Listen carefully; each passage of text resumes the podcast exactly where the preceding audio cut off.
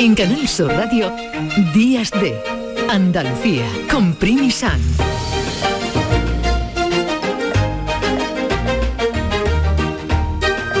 Hola, ¿cómo están? Muy buenos días. En esta semana hemos conocido los datos del Estudio General de Medios, entre ellos el incremento de la audiencia en los magazines, como este, como el Días de Andalucía.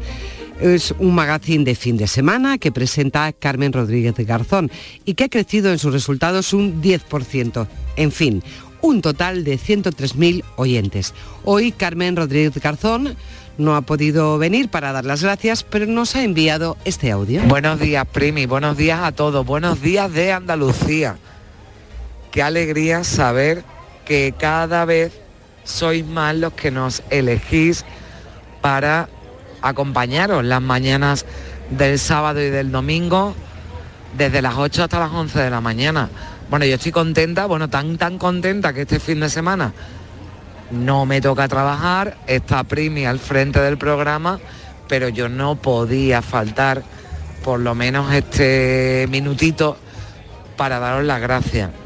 Primero, y de verdad a los oyentes, muchísimas gracias de verdad por elegirnos, por estar ahí, por por acompañarnos, por saber que nos estáis dando calorcito. Eso es que sienta también, pero también permitidme que, que le dé las gracias y que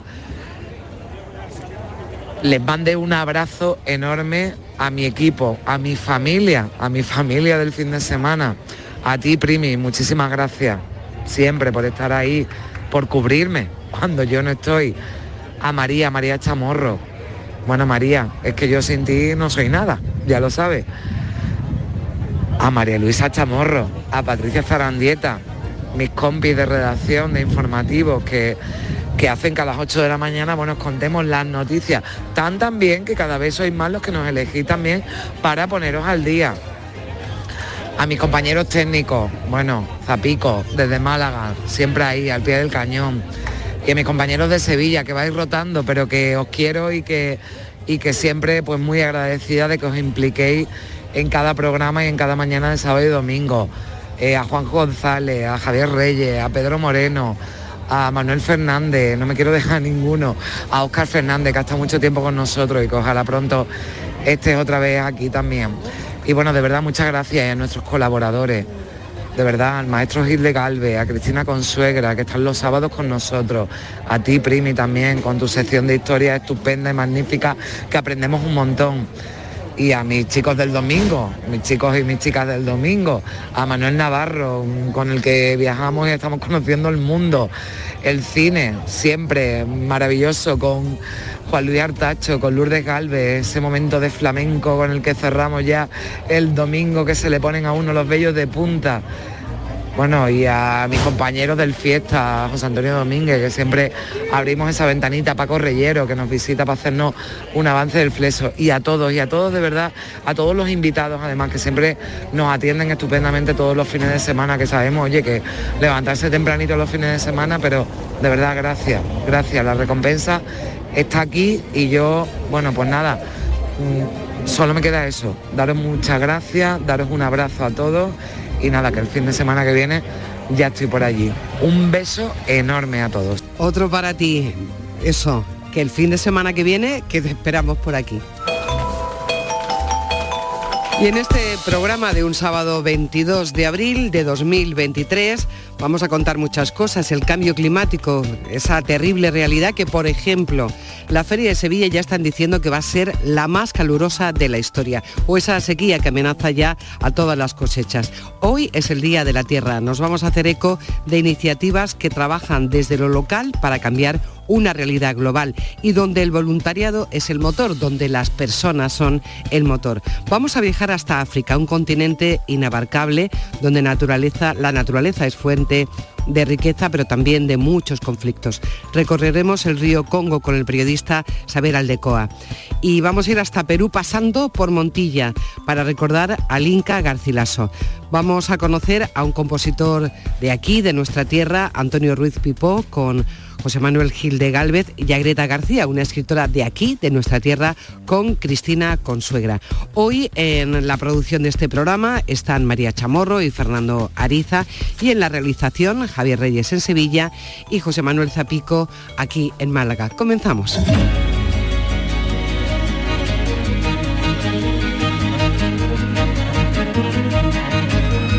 Como ya les decía, hoy se celebra el Día de la Tierra. El primer antecedente de este día se remonta al año 1968, cuando el Servicio de Salud Pública de Estados Unidos junto con el profesor Morton Hilbert, organizaron un simposio sobre ecología humana, es decir, una conferencia medioambiental para que estudiantes de todo el país pudieran escuchar a científicos y expertos en medio ambiente hablando sobre los efectos del deterioro de la biodiversidad en la salud humana. El éxito de esta asamblea fue tal que Gilbert y otras comunidades de estudiantes dedicaron los siguientes dos años al desarrollo del planteamiento de un primer día de la Tierra. Así, el 22 de abril de 1970 tiene lugar la primera de las muchas manifestaciones a favor de la causa. La movilización fue un completo éxito, pues contó con la participación de más de 2.000 universidades, 10.000 escuelas de primaria y secundaria, así como un centenar de comunidades diferentes.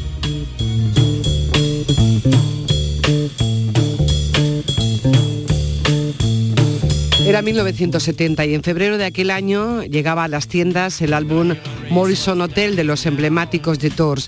Entre sus canciones, este Ship of Fool, donde Jim Morrison cantaba frases eh, sobre el medio ambiente, porque en aquel momento la preocupación ya había comenzado. Decía cosas como la raza humana está muriendo, no quedaba nadie para gritar, gente caminando por la luna, miren, no lo hemos conseguido, el smog atrapará todo, todos pasamos el rato esperando que nuestro pequeño mundo durase.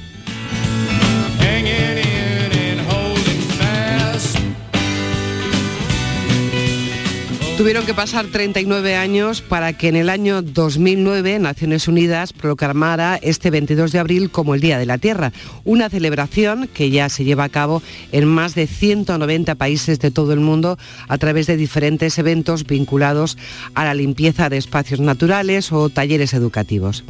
Invertir en nuestro planeta es el lema del Día de la Tierra 2023. Este año el objetivo es involucrar a más de mil millones de personas, gobiernos, instituciones y empresas para participar en este día, para reconocer por lo menos la responsabilidad colectiva que ayuda a acelerar la transición hacia un mundo diferente.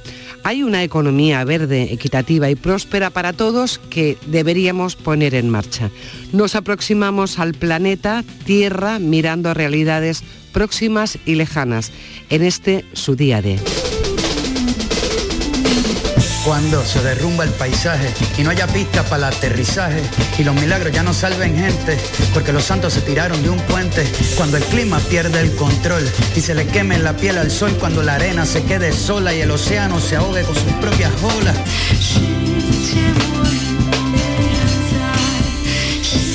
En esta canción de René Pérez, ex miembro de Calle 13, ahora conocido como Residente, se presenta un escenario apocalíptico, no muy diferente del que en el que estamos, causado por la contaminación en el que el ser humano aún no se ha dado por vencido un futuro distópico inspirado en megaciudades chinas, una canción que por cierto se grabó durante la pandemia con los músicos participantes cada uno en un lugar del planeta.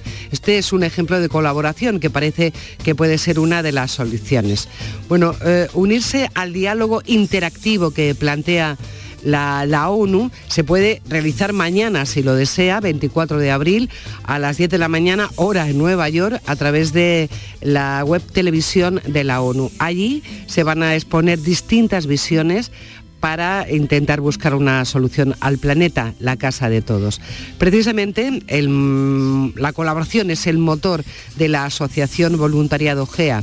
GEA es el nombre que recibe desde antiguo la diosa griega que simboliza la tierra como un ser vivo, como una gran madre. Vamos a conocer esta asociación y lo vamos a hacer de la mano de su presidenta, que es Angélica Molina. Buenos días, Angélica. Hola, buenos días, Me alegro de saludaros. Y feliz día de la, día de la Tierra. Pues no sé si feliz o no, pero por lo menos tenemos una, reflexión conjunta en, todo el planeta para, para hablar de qué soluciones podríamos aportar entre todos. Lo bueno de vuestra asociación, esta asociación de voluntariado GEA, es que lleváis desde el año 95 trabajando eh, por trabajar, en este caso, perdonar la reiteración, eh, en hacer una labor en equipo entre gente muy variada, con ideologías distintas, motivaciones distintas, pero en pro de la tierra y algunas cosas más que luego nos contarás, ¿no? Sí, así es, así es. Bueno, para nosotros es decir que el Día de la Tierra son los 365 días del año, puesto que nuestro nombre, GEA, responde justamente lo primero un sentimiento de agradecimiento por vivir, por, eh, mm, estar sustentados por esta gran madre que es la tierra, ¿no? Y bueno, para nosotros, como digo, es todos los días días de la tierra. La, pena es que tengamos que celebrar un día de la tierra, que no tengamos ese sentimiento de agradecimiento hacia nuestro planeta diariamente porque nos acoge diario, diario y nos ofrece infinitas infinitas posibilidades, ¿no? Ya lo creo. bueno, mm. No te decía, no, quería decirte que es curioso, ¿no? Que hablábamos del origen del Día de la Tierra en los años 70 y que hemos visto cómo el deterioro ha ido increciendo, que no ha habido manera, ¿no? Ese es el problema, que el, hay mm, una gran eh, publicidad en torno a días internacionales, hoy efectivamente el Día de la Tierra, pero luego, mm, ¿para qué? Porque realmente se hacen en torno a estos días muchísimas actividades, muchísima propaganda, mm, pero realmente eh, no se mueve la conciencia de los ciudadanos y ciudadanas, ¿no? Es, eh, mm, sí, un plus, un eh, entretenernos, un distraernos, pero realmente estamos, movemos la conciencia de los ciudadanos. Mm, desde GEA nos, lo preguntamos y creo que además a través de nuestra labor, a través de nuestros cursos, a través de nuestras actividades, tratamos fundamentalmente de, además de hacer actividades que, beneficien y que palíen tanto desastre ecológico y tanto desastre humano, eh, que conciencien. Porque, mm, bueno, hoy se habla mucho de por ejemplo, nuestro, el lema que se ha propuesto para este Día Mundial 2023, invertir en nuestro planeta, eh, viene de la mano de, una de la economía, que promueve efectivamente eh, prácticas medioambientales para respetar el planeta, pero si, mm, si observamos muchas de las cosas que se promueven, están basadas en el consumo, en el, en, el reparto de plásticos, porque lo que se reparte como merchandising es plástico. Eh, en fin, realmente mm, Mm, debería de venir de la mano de, de, una, de la economía porque realmente es un, es un gasto de energía. Y la, la, economía es energía que se mueve, pero ¿sabemos realmente hacia dónde se mueve? Que habría que tener algún otro enfoque. ¿Qué enfoque le dais vosotros? ¿Cómo habéis trabajado desde el año 95 en pro del medio ambiente, del planeta Tierra, como voluntario? Sí, nosotros, eh, nuestra eh, filosofía eh, y lo que pretendemos y lo que mm, realmente eh, nos inspira es eh, ayudar al planeta y no podemos olvidarnos algo, que para que el planeta se mantenga es que eh, tenemos que ayudar a todos los seres vivos que habitan en él. ayudar al planeta no es solamente plantar árboles, no es solamente una economía verde, no es solamente el, bueno, mm, tratar de reciclar, no es solamente eso, porque eso es un hecho, esa es una circunstancia que podemos provocar, que podemos incluso obligar en base al miedo a, que lo hagan las personas. Pero si nosotros concienciamos mm, a las personas, creemos que es más importante. Y, y tratar de ayudar a paliar a todos los seres que habitan el planeta, porque no es solamente el medio ambiente, hay que ayudar al ser humano. y además ya lo, estamos, ya lo estamos notando. Realmente algo que parece que ajeno a nosotros, que tiene que ver con el planeta, está provocando pues crisis migratorias terribles o como estamos viendo aquí en nuestra tierra, no hace falta irse muy lejos, cómo toda nuestra economía basada en la agricultura está temblando porque hay una sequía que afecta a la vida directa de las personas. exactamente. Y, no, quería preguntarte eso. No, nada, nada. Los teléfonos a veces no, no, nos permiten tener esa fluidez que deberíamos tener en un cara a cara. Te, decía que, vosotros sobre todo lo que hacéis es una labor muy de primera, mm, de cercanía, de proximidad, para que esto tenga una repercusión más global. Sí, porque entendemos que es a través del ejemplo cómo, cómo se puede mover eh, al mundo realmente. las palabras son muy importantes, pero entendemos que el ejemplo es fundamental, porque mm, cuando hablamos de reducir el consumo, pues tratamos de que nuestras actividades mm, sean eh, desarrolladas con el mínimo gasto, por ejemplo, ¿no? ¿Para qué? Pues, pues para que se vea, para que mm, pregonar con el ejemplo, porque de lo contrario lo que estamos haciendo es a lo que yo diga, pero no lo que yo haga. Y no se puede, em, no se puede pedir, eh, no se puede pregonar y alentar eh, el consumo eh, como la base de nuestro sistema, que es lo que está pasando, y al mismo tiempo querer concienciar de consumir menos. No, hay que consumir menos, pregonar con el ejemplo y luego sí, decir, mm, señores, mm, ¿qué estamos consumiendo? ¿Hacia dónde nos lleva el consumo? Un consumo desmesurado, ¿no? O sea que vosotros sobre todo lo que hacéis es una, una labor de concienciación, de, repasar cómo es nuestro día a día y qué implicaciones tiene eso con el medio ambiente y, con el planeta. ¿Qué, ¿Cuál es el perfil de un voluntariado de GEA, un voluntario de GEA? Bueno, pues el voluntario voluntaria de GEA eh, es una persona normal y corriente y tenemos desde ingenieros, doctores, eh, personas que bueno no tienen eh, una profesión concreta, sino que bueno se dedican a, ayudar también a la, a la humanidad. ciudadanos y ciudadanas que tienen realmente interés en, demostrar y que el mundo puede cambiar. Y mm, son personas más jóvenes, una, otras mm, somos un poquito más, más, mayores, pero no hay edad en el voluntariado de no tenéis un, perfil... en el mundo del voluntariado. No, no hay un perfil, no, eso digo que no hay, no hay un perfil definido. Decía yo también que vosotros trabajáis en medio ambiente, concienciando desde lo pequeño hasta lo grande, pero que también en, esta asociación de voluntarios GEA trabajáis en, en ocasiones en emergencia. ¿En qué emergencia últimamente habéis participado? Pues la que todos creo que no, no, no nos ha pasado desapercibido, que ha sido en el terremoto de Turquía.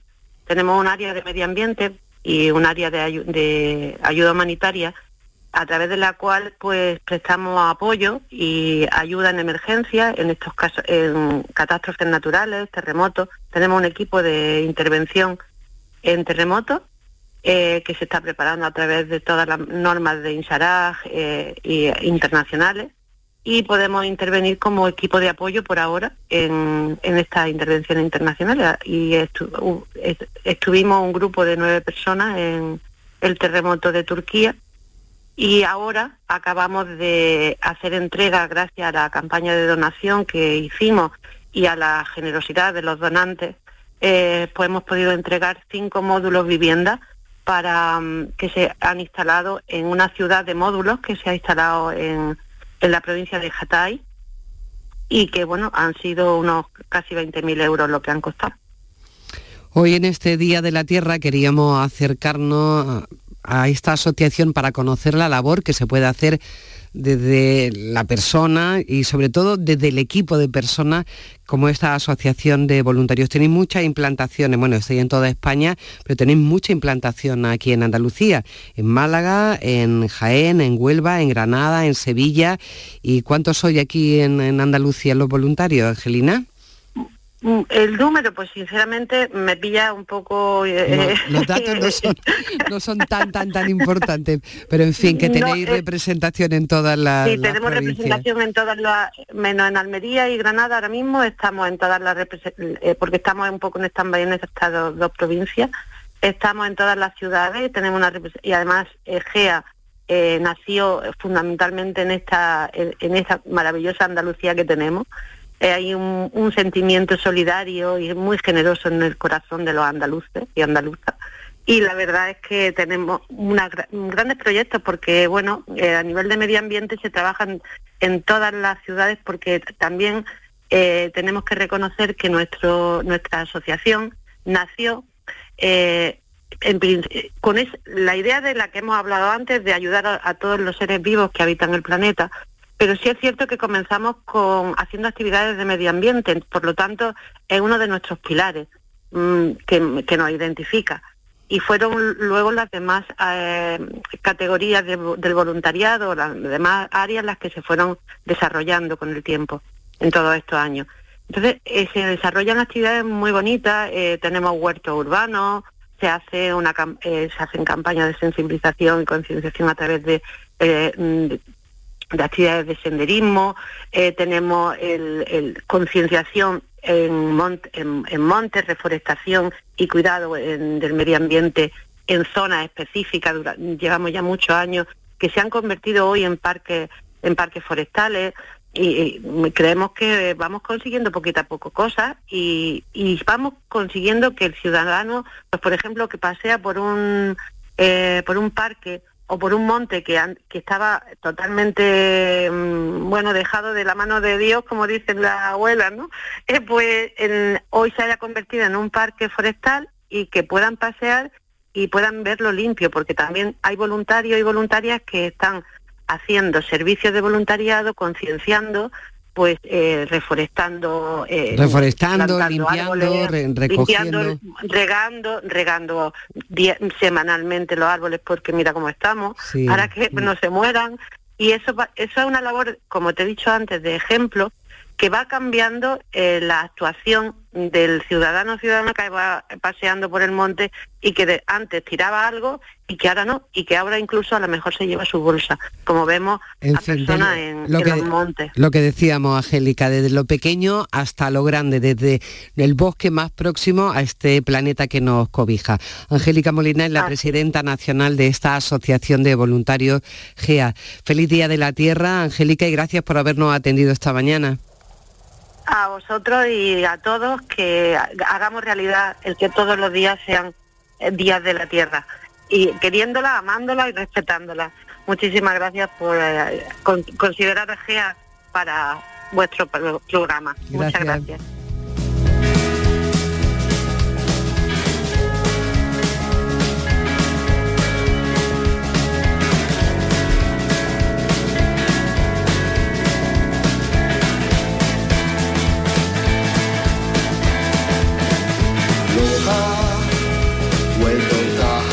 Este Día de la Madre Tierra es el segundo que se celebra dentro del decenio de la ONU para la restauración de los ecosistemas. Los ecosistemas sustentan todas las formas de vida en la Tierra. De la salud de nuestros ecosistemas depende directamente la salud de nuestro planeta y por lo tanto nuestra salud. Hay ecosistemas singulares como son Las Vegas. En Andalucía, históricamente, Las Vegas han sido fuente de vida, y sobre todo un modelo de naturaleza en relación con el hombre y la agricultura muy importante. Hay históricamente una vega muy famosa que es la Vega de Granada, que destaca por su belleza y que esa belleza la destacaron incluso los viajeros más antiguos. Me estaba acordando de Ainidrisi, por ejemplo. Bueno, ante la pérdida de La Vega como tal, como modelo agrícola y modelo vital. Hace ya algunos años, se creó en Granada una plataforma, un movimiento asociativo que se llamó y se llama Plataforma Salvemos la Vega, Vega Educa. Siguen actuando localmente para que esto repercuta de una manera importante en el resto. Hoy vamos a conocer cómo va este proyecto ya sólido en el tiempo porque han organizado muchas actividades a lo largo de toda la semana, la Semana de la Vega que coincide precisamente con el Día de la Tierra. La mm, presidenta de esta asociación, de esta plataforma Salvemos la Vega, es Manuela Martínez. Muy buenos días, Manuela. Muy buenos días y feliz Día de la Tierra. Igualmente. Bueno, parece que tenemos un ejemplo clarísimo de cómo ese ecosistema próximo, que es una vega, en el caso de Granada, tiene una repercusión en la vida, repercusión en la vida de las personas, pero también las personas en su forma de salvarla, de, protegerla, pues en, no sé, de, mil cosas que siempre amenazan al medio ambiente. Cuéntanos un poco a todos los andaluces, Manuela, cuál es la historia de esta plataforma Salvemos la Vega, porque oíamos una canción que, que, cantaron músicos de Granada de todas las edades y todos los grupos, porque ha sido un movimiento que ha implicado a toda la sociedad granadina. Pues bueno, la historia se remonta pues, a finales de los 80, prácticamente el movimiento ciudadano como tal, porque eh, incluso la plataforma fue cambiando de nombre y, cambiando de integrantes, no por eh, porque se fueran unos, sino porque se iban sumando nuevas personas, nuevas eh, asociaciones, nuevas entidades. Entonces eh, surge precisamente porque se pierde la noción de esa importancia que tiene la Vega para, para toda una comarca mm, y, yo diría que para toda Andalucía y, entonces bueno mm, empieza a construirse sin sentido y, a empezar a herir la Vega con múltiples heridas en, diferentes partes del territorio, eh, heridas que significaban no solamente romper una parte, porque es algo que nosotros hemos intentado transmitir desde el principio, es que cualquier cosa que hagamos en un, en un municipio de La Vega repercute en todos los demás. Es una unidad, eh, por así decirlo, que, en su interrelación pues puede para lo bueno y para lo malo, y para lo malo, pues cualquier cosa que se haga en un ayuntamiento puede perjudicar a, todos los demás.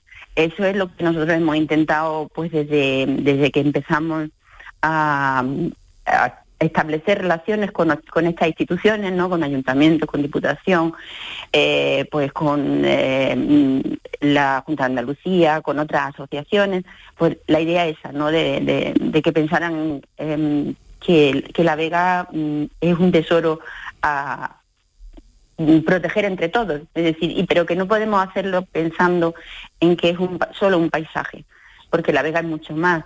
Eh, claro, es que eh, la eh, Vega... efectivamente, porque hablamos de esa relación que tiene con la agricultura, con un modo de vida, con una, una forma de estar en el planeta, ¿no? efectivamente, es que desde los orígenes, es decir, de, mm, si nos remontamos históricamente a cuando aquí estaban pues los árabes, los, en su día los romanos, etcétera, pues todo lo que hicieron durante, durante su estancia aquí era pensar no en el hoy, sino en pensar en el mañana. Y entonces intentaban siempre hacer que la Vega mm, pues mm, fuese pues una herencia a dejar para las generaciones futuras. Y en ese momento e, esa, esa mentalidad se rompe a finales de los 80 eh, empiezan a desarrollarse mm, eh, urbanizaciones, eh, carreteras, sin una idea clara de lo que se estaba haciendo, porque realmente el desarrollismo llegó a un nivel de estulticia, yo creo, que, que no pensaron en que La Vega era una fuente también o una eh, apuesta clara por, por, por la riqueza en, lo local, ¿no? ahora, se habla de que es importante dar vida a los pueblos. La, Vega es la que da la vida a los pueblos. Eh, la Vega es la que da también vida y bienestar a, la, Granada capital, porque no olvidemos que, circunda todo lo que es, como, es como el cinturón, eh, el Central Park, podríamos decir, ¿no? En este caso. Exacto. Nosotros cuando, cuando muchas veces oímos es que hay que plantar, eh, bueno, es que el cinturón verde, el cinturón verde en Granada ya existe, el cinturón verde en Granada es la Vega y hay que eh, protegerla, pero también hay que dinamizarla, porque no olvidemos que para proteger la Vega, esta Vega y cualquier Vega, ¿no? Pero para proteger la Vega de Granada eh, hay que intentar que la gente que vive en la Vega pueda vivir de ella. Es decir, es que si no, mm, si no tiene, si la Vega no tiene agricultura, eh, dejará de existir. Es muy interesante cómo es muy interesante cómo había implicado a tantísima gente a lo largo de estos años. Ahora desde el día 17 hasta el día 23 se está celebrando la sexta semana de la Vega, es un evento que une a toda la comarca, 14 municipios, hay muchísimas actividades, centro educativo, 10.000 participantes. Es realmente algo que se nota muchísimo en la sociedad granadina y que implica a intelectuales como en, en su momento en aquel manifiesto en defensa del territorio donde estaba José Saramago, Miguel Río o Joaquín Sabina y ahora esta participación de cada año de tantísimos niños que ya entienden que es su ecosistema, que es su modo de vida, ¿no? Efectivamente, nosotros tenemos la suerte como plataforma ciudadana de contar con un movimiento como Vega Educa, eh, eh, que no es algo muy habitual en otros territorios y que está empezando a ser eh, más habitual desde que nosotros constituimos aquí en Granada la Federación Intervega, que es de ámbito nacional y donde pues compartimos pues con, asociaciones y con plataformas de todo el Estado. y, y esa idea de, o sea, el hecho de tener con nosotros a Vega Educa ha supuesto un, un antes y un después de la plataforma, porque significa tomar conciencia de que para eh, proteger hoy mm, tenemos que sembrar y eso significa sembrar en los alumnos esa idea de que para, para proteger la vega hay que amarla y para amarla hay que conocerla.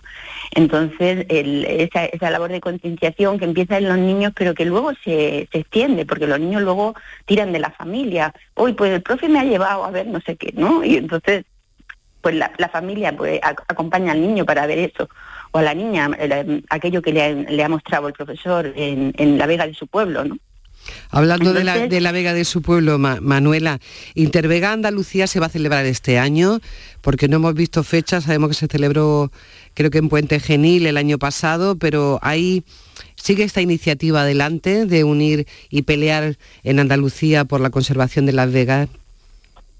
Sí, en Intervega Andalucía sigue, sigue funcionando. Lo que pasa que eh, no hemos tenido una reunión presencial este año todavía y no la hemos eh, organizado. Es verdad que el año pasado la organizó Salvemos la Vega porque fue la que la puso en marcha, pues porque uno de los planteamiento que se hizo en, la reunión que hubo en Canarias, en la reunión Intervegas que se celebró en Canarias, era que había que mm, desarrollar organizativamente Intervegas en cada, en cada territorio, porque en cada territorio también tenemos eh, pues alguna pelea que hacer. Intervegas nace para mm, pelear por una mm, ley básica de protección de los suelos fértiles, que sería una ley de ámbito estatal. Pero claro, nosotros pensando en que luego cuando esa ley se ponga en marcha Em, haya que desarrollarla en cada una de las comunidades autónomas, pues necesitábamos tener esa, esa mínima organización para pelearlo ahí en el territorio. Eh, la pena es que esa ley que pensábamos que iba a salir en esta legislatura no va a salir y entonces digamos que se ha ralentizado un poco el tema a nivel a, nivel autonómico, pero seguimos teniendo reuniones a nivel estatal. Ahí sí, sí, eh, muchísimos compañeros de Andalucía han, han participado en la última eh, reunión que ha habido en, Cantabria, o sea que sigue con mucha salud, afortunadamente, Intervega. Bueno, pues solo desearos que disfrutéis muchísimo de esta Semana de la Vega y de este Día de la Tierra. Manuela Martínez es la presidenta de esta asociación, esta plataforma Salvemos la Vega Vega Educa en Granada, en la Vega Granadina. Que sea un buen día, Manuela. Muchísimas gracias por atendernos. Muchísimas gracias a vosotros. Un abrazo.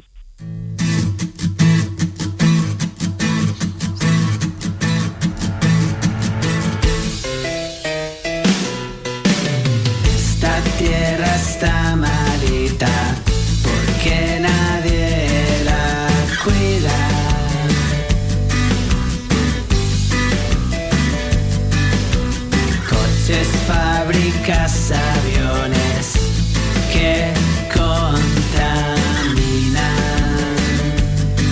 Esta es la cancioncilla que ha hecho la ONU para animar al Día de la Tierra y sobre todo para concienciar a los niños. Lo han hecho en todos los idiomas y, como no, también en el nuestro, en español. Volvemos ahora. En Canal Sur Radio, Días de Andalucía.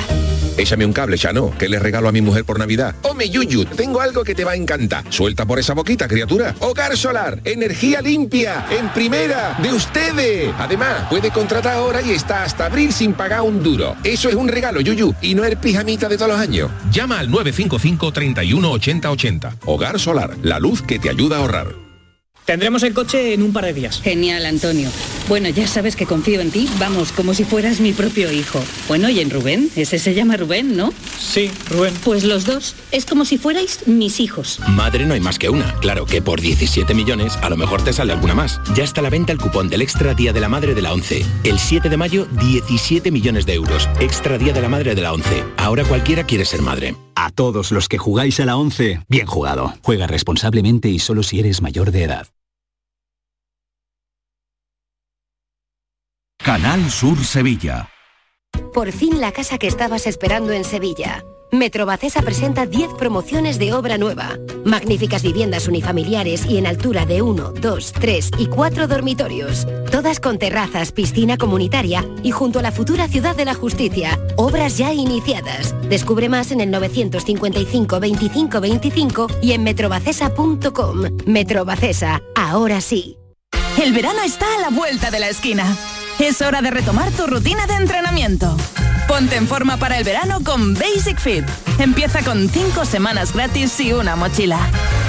Basic Fit. Go for it. Gran Circo Alaska te presenta el musical circense del Rey León. Será en Sevilla junto al Estadio La Cartuja con grandes aparcamientos. Un fantástico espectáculo para toda la familia. Funciones del 21 de abril al 1 de mayo. El Rey León en Sevilla, junto al Estadio La Cartuja. Compra ya tu entrada en grancircoalaska.es y disfruta de un espectáculo inigualable de El Rey León. Este fin de semana volvemos a disfrutar de la radio contigo en Gente de Andalucía, con todo lo que nos ofrece nuestra tierra y con su gente. Déjate seducir por todo lo que tenemos y síguenos. Gente de Andalucía, con Pepe de Rosa. Este fin de semana desde las 11 de la mañana en Canal Sur Radio. Más Andalucía, más Canal Sur Radio. En Canal Sur Radio, Días de Andalucía.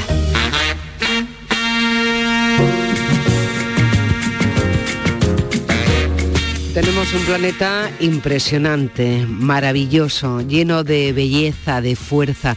Un planeta que agoniza y que hoy tenemos que hablar de él, porque es el Día de la Tierra. Pero también queremos hablar de lo extraordinario que es este planeta. Y para ello les propongo un viaje increíble a través de un libro, pero que es el reflejo de un viaje real un viaje de 4.700 kilómetros, el río Congo, ese continente que es África, que es el origen y es lo extraordinario del planeta. Y mira que tiene cosas extraordinarias.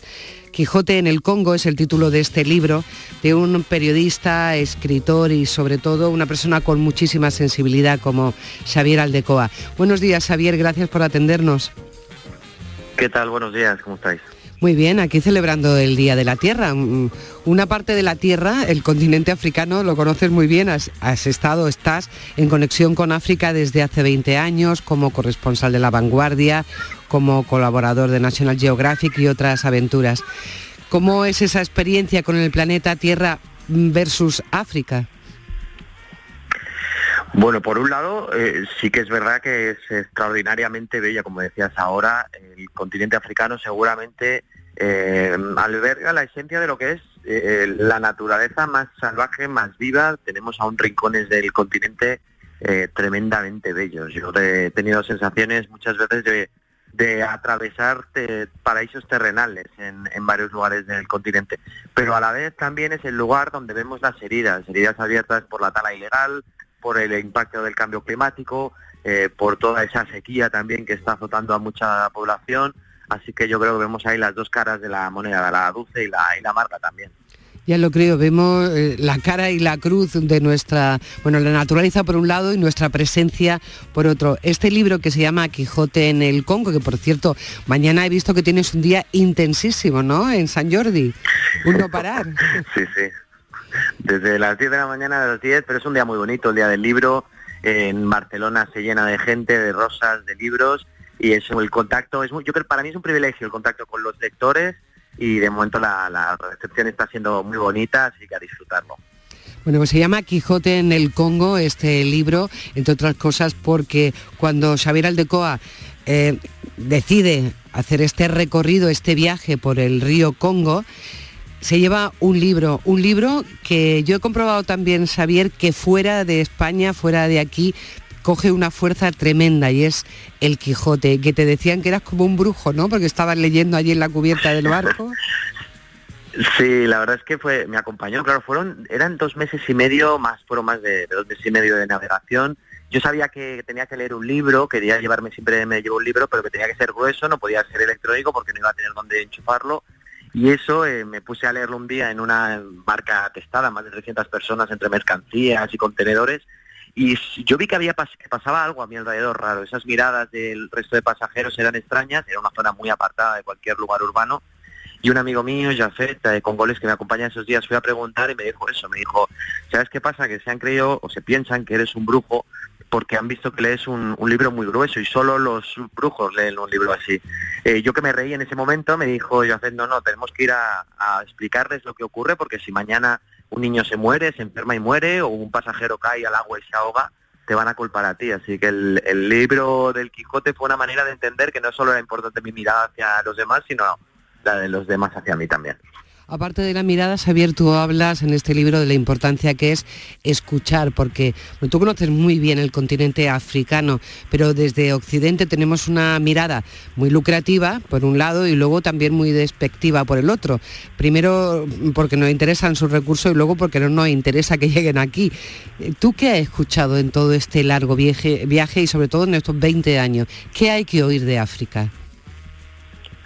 Bueno, hay que oír eh, miles y miles de cosas porque yo creo que podemos mirar hacia África no con miedo, con paternalismo, que suele ser lo común, sino también con sed de aprendizaje. Estamos hablando de más de 1.300 millones de personas que viven sobre todo en comunidad. Yo creo que esa sensación de que en general cuando estás en África la gente te pone por delante del tiempo, que cuando hablas con ellos te y cuando ellos cuando hay una conversación hay un interés genuino por entender quién es el otro, de dónde viene, quién es, cómo es su familia, todo ese tiempo dedicado a conversar, creo que es algo, es un valor. Es imposible estar en un, un- un- en un autobús, en una furgoneta pública, en un bar solo y no acabar hablando con, con varias personas, ¿no? Y eso creo que, que nosotros lo teníamos en España, recuerdo a mi abuela cuando venía de Euskadi con el, el tren, se convertía aquel vagón en, en casi un- una aldea en el que todo el mundo com- compartía comida y se hablaban y se, creaban amistades y ahora ya no es así, ¿no? Yo me subo en el, en el AVE, saludo al de mi lado y hasta llegar al destino no, no volvemos a hablar, ¿no?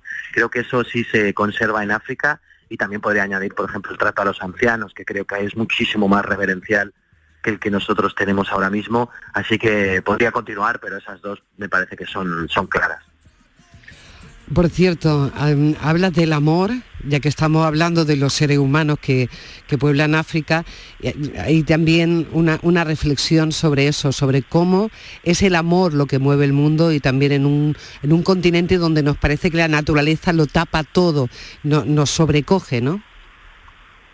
Sí, es que yo creo que la mayoría de las migraciones, por ejemplo, los movimientos se producen por amor. Yo he estado recorriendo las rutas migratorias africanas, también durante la navegación por el Congo lo vi, porque hay muchos chicos que ah, dejan sus aldeas para subirse a una barcaza y migrar hacia, hacia la capital, hacia Kinshasa, y cuando rascas te das cuenta de que muchos lo están haciendo para mejorar la vida de los suyos, de sus mujeres, de sus padres, de sus hijos, para que tengan un futuro.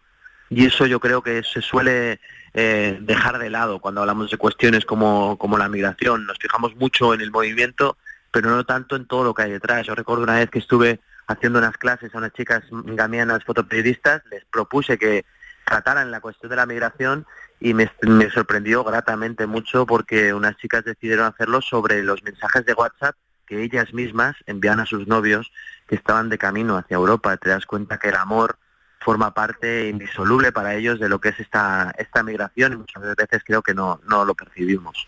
Y los sueños. Y es curioso porque he leído por ahí que, que tu sueño de infancia, de cuando era un niño, era precisamente conocer África. Y, y es, y a veces los sueños se hacen realidad. ¿Qué es lo que, lo que te hace a ti moverte entre la belleza y la tiniebla que, que supone, que supone África?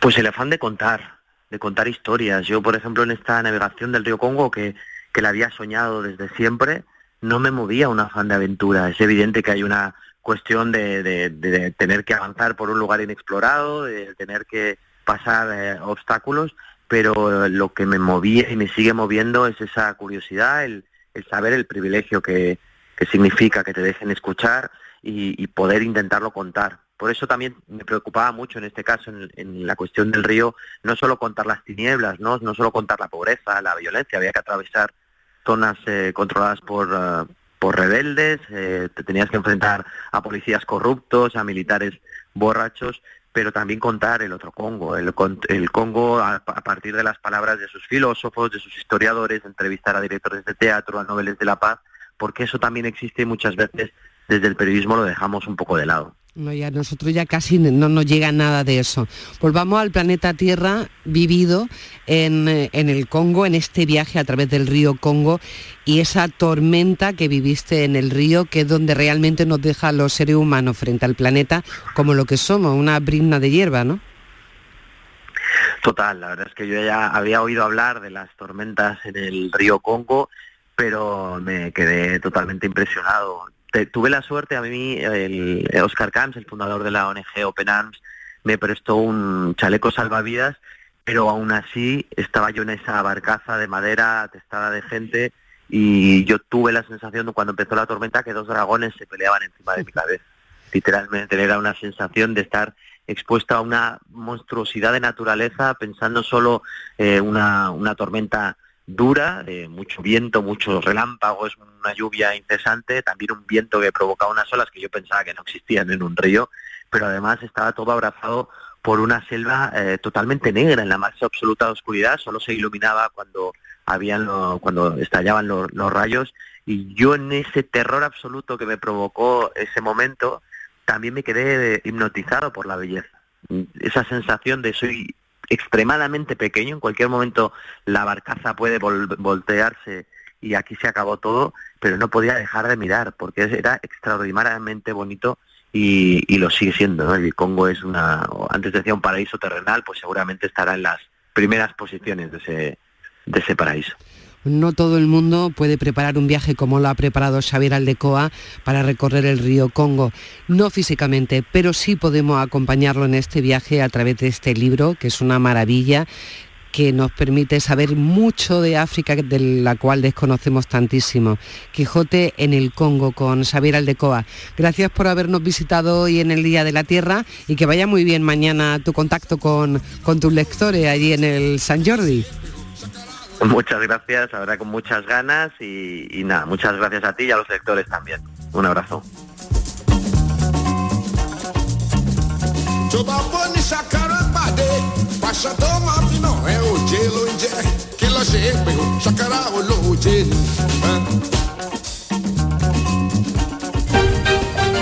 En Canal Sur Radio, Días de Andalucía.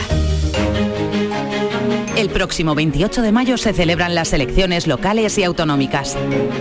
Si ese día vas a estar lejos de tu pueblo, de tu tierra, de tu ciudad o algo te impide ir a votar, puedes hacerlo por correo. Solicita hasta el 18 de mayo la documentación necesaria en cualquier oficina de correos. La recibirás de forma gratuita en tu domicilio. 28 de mayo, elecciones locales y autonómicas. Por correo, tu voto tiene todo su valor. Ministerio del Interior, Gobierno de España. Gran gala homenaje al guitarrista Manolo Sanlúcar este 25 de abril, organizada por el Instituto Andaluz del Flamenco en el Teatro Villamarta de Jerez de la Frontera. Manolo Sanlúcar, genio e icono de la guitarra, a través del cante, toque y baile de Eva Yerbabuena, Pasión Vega, La Macanita, Cristina Hoyos, Rafael Riqueni y Farruquito, entre otros. Entradas ya a la venta en teatrovillamarta.es. Oiga, ¿tiene menú hoy sábado?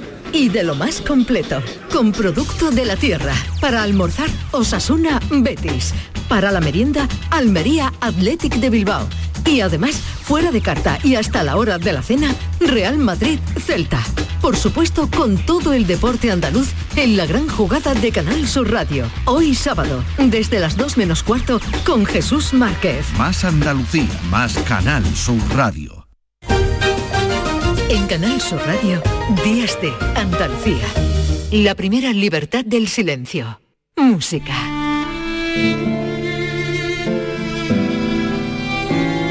11 minutos nos separan de las 10 de la mañana y mm, Estos días Barcelona es el punto de referencia porque también tenemos en Barcelona a nuestro querido José Manuel Gil de Galvez. ¿Qué tal? Muy buenos días.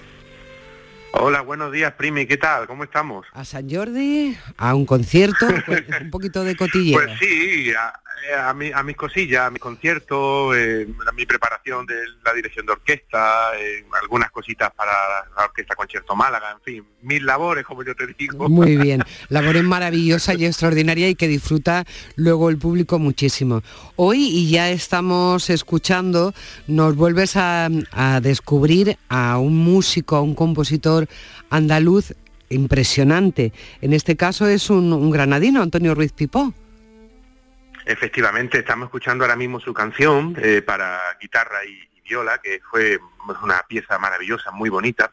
Y bueno, Antonio Ruiz Pipó, eh, fíjate, va para situarlo a, a los oyentes, nació en 1934, falleció en 1997, o sea, ya sabemos más o menos en qué franja eh, desarrolló su, su magisterio musical a partir del año 50 o así, ¿no?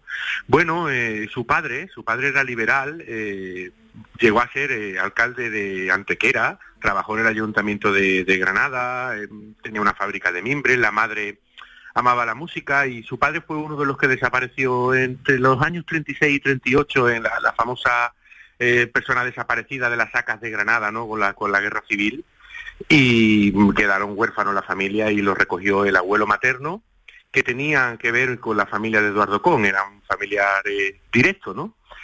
Y bueno, eh, así empezó la vida de, de Ruiz Pipó, siendo muy pequeño, huérfano, le encantaba el flamenco. También se dice que le encantaba oír las saetas en Semana Santa de cantada desde los balcones granadinos. Y bueno, cuando tenía ocho años la familia pone rumbo a, aquí, a Barcelona, donde estoy, eh, ingresa en la escolanía de Nuestra Señora de la Merced, donde se forma musicalmente, y luego consigue entrar, que es lo más importante de todo, en la Academia Marshall y estudia piano con Alicia de la Rocha. Tenemos que saber que Ruiz Pipó no solo fue un gran compositor, sino fue también un grandísimo pianista. Un pianista que hablaremos ahora un poco después, eh, solista, eh, dio grandes recitales y también fue un gran músico de cámara, fundó el trío de París, porque como veremos luego se va a, París, fue el primero que grabó la sonata para violín y piano de Granado, verdaderamente un, grandísimo músico. Eh, bueno, eh, fíjate que también destaca sus composiciones para guitarra. Las composiciones para guitarra y su catálogo tienen, digamos, su nacimiento en la relación que tiene con el grandísimo Narciso Yepes en París. Narciso Yepes empieza a encargarle piezas y de esa relación eh, muy fructífera, pues Ruiz Pipó hoy día tiene un, catálogo para guitarra interesantísimo. Si te parece, podemos escuchar tablas para guitarra, para orquesta y guitarra de Ruiz Pipó, interpretada por Narciso Yepes para la Deutsche Grammophon.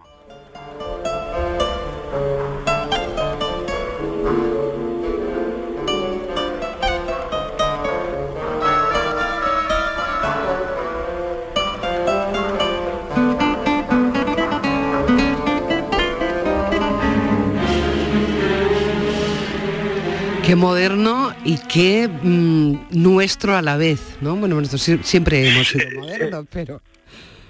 Sí, sí, ese es un compositor que se mantiene en lo tonal, por eso su música es reconocible, ¿vale? No- digamos que no es un transgresor, pero evidentemente sí está en, la- eh, en muchas cuestiones de la vanguardia de su momento. Eh, eh, eh, eh, fíjate esta relación que tiene con Yepes, porque todavía mantiene contacto en Barcelona y en París, con compositores como Salvador Bacarici, Frédéric Montpou, Manuel Blancaflor, pero fíjate que le pedí a, mi amigo Alfredo Vicén, que es profesor de la Universidad Autónoma, que fue uno de los alumnos que más tiempo estuvo con Yepes, que nos explique un poquito eh, esa relación de, Yepes y Ruiz Pipó, ¿de dónde viene?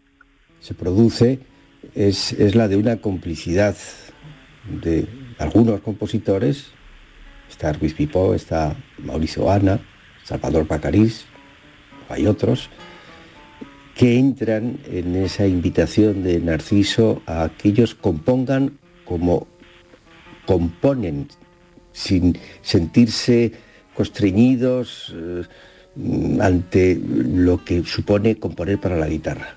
Eso Narciso lo consiguió con muchos compositores y eso es lo que realmente eh, representa para mí eh, Antonio Ruiz Pipó y la obra que ha dejado para guitarra. es un resultado de esa complicidad mutua, de esa confianza del intérprete y el compositor.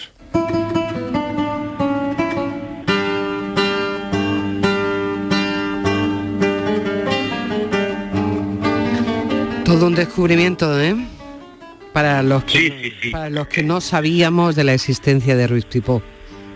Sí, sí, sí, otro otro gran compositor granadino que ya sabes tú que Granada es, ha, sido y es una, una auténtica fábrica de, de, buenos músicos y de compositores a lo largo de nuestra historia, ¿no? Es una cosa que es increíble realmente. Estamos escuchando Estancias, eh, precisamente interpretada por Narciso Yepes también para la Doche Gramophone, y es lo que ha dicho el, el profesor Vicen que eh, digamos, eh, Narciso Yepes no le exige al compositor en ningún caso que, escriba de una manera determinada, sino que se sientan libres, ¿no? Y ahí está el resultado, porque bueno, la guitarra también precisa siempre de avance, eh, y aquí en el siglo XX de la mano de Rufipó, siempre dentro de estas líneas tonales, digamos, para que los oyentes no entiendan, dentro de lo que es la composición tradicional, va avanzando en, esa composición.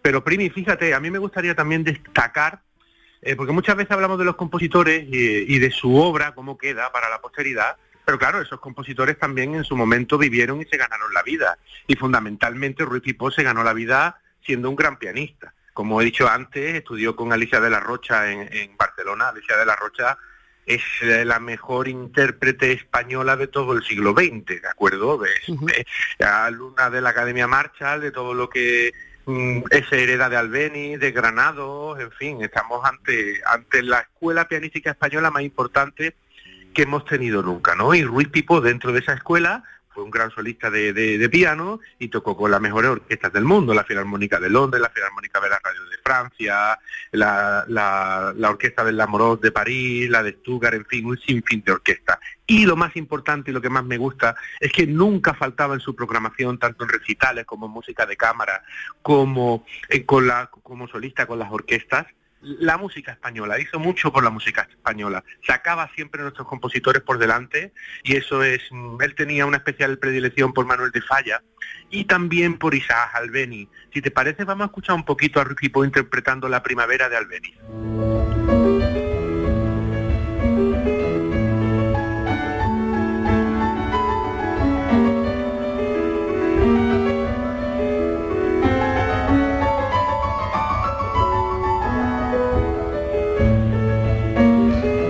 Podríamos quedar así, bueno, hasta que acabara la pieza y volver a repetirla. Qué maravilla. Al venir con, la primavera, pero también qué forma de tocar de Ruiz Pipo. Ahí, ahí se nota, Primi, se nota las manos de Alicia de la Rocha, eh, fíjate tú, el, estilo que tiene, la limpieza del sonido y la ligereza del sonido, ¿no? por eso, eso es lo, que distingue a las diferentes escuelas, ¿no? Y aquí todavía estamos en un tiempo que no se, están, no se ha estandarizado y se ha globalizado, ¿no? La manera de tocar el piano y estamos en una época muy bonita porque era una época donde había más diversidad que hoy, te lo tengo que decir, porque hoy día, al, al tener un estándar internacional tan claro, pues bueno, se adquieren unos niveles más altos a nivel general, pero es verdad que se pierde diversidad y es una pena, como en todo, ¿no? Realmente, ¿no? Bueno, eh, Ruiz Pipó también tiene otra faceta, fíjate, de docente, investigador, eh, eh, alucinante, ¿no? Él fue eh, asesor pedagógico y profesor de la Escuela Normal de París, también del Conservatorio Nacional de Praga, de la Academia Fural de Musí, de Kunz en Viena, además en la investigación hizo muchos trabajos sobre músicos españoles lo más importante es que él hizo muchas entradas de músicos españoles en el diccionario Grove de músicos de la editorial Oxford. El diccionario es pues básicamente donde se explican quiénes son cada músico, ¿no? Pues eh, digamos que de, de muchos músicos españoles, esas biografías para ese diccionario es el más importante del mundo, las hizo Ruiz Pipo, ¿no? Y esto hay que tenerlo en cuenta. Vamos a escucharlo componiendo para piano en sus variaciones sobre un tema popular catalán.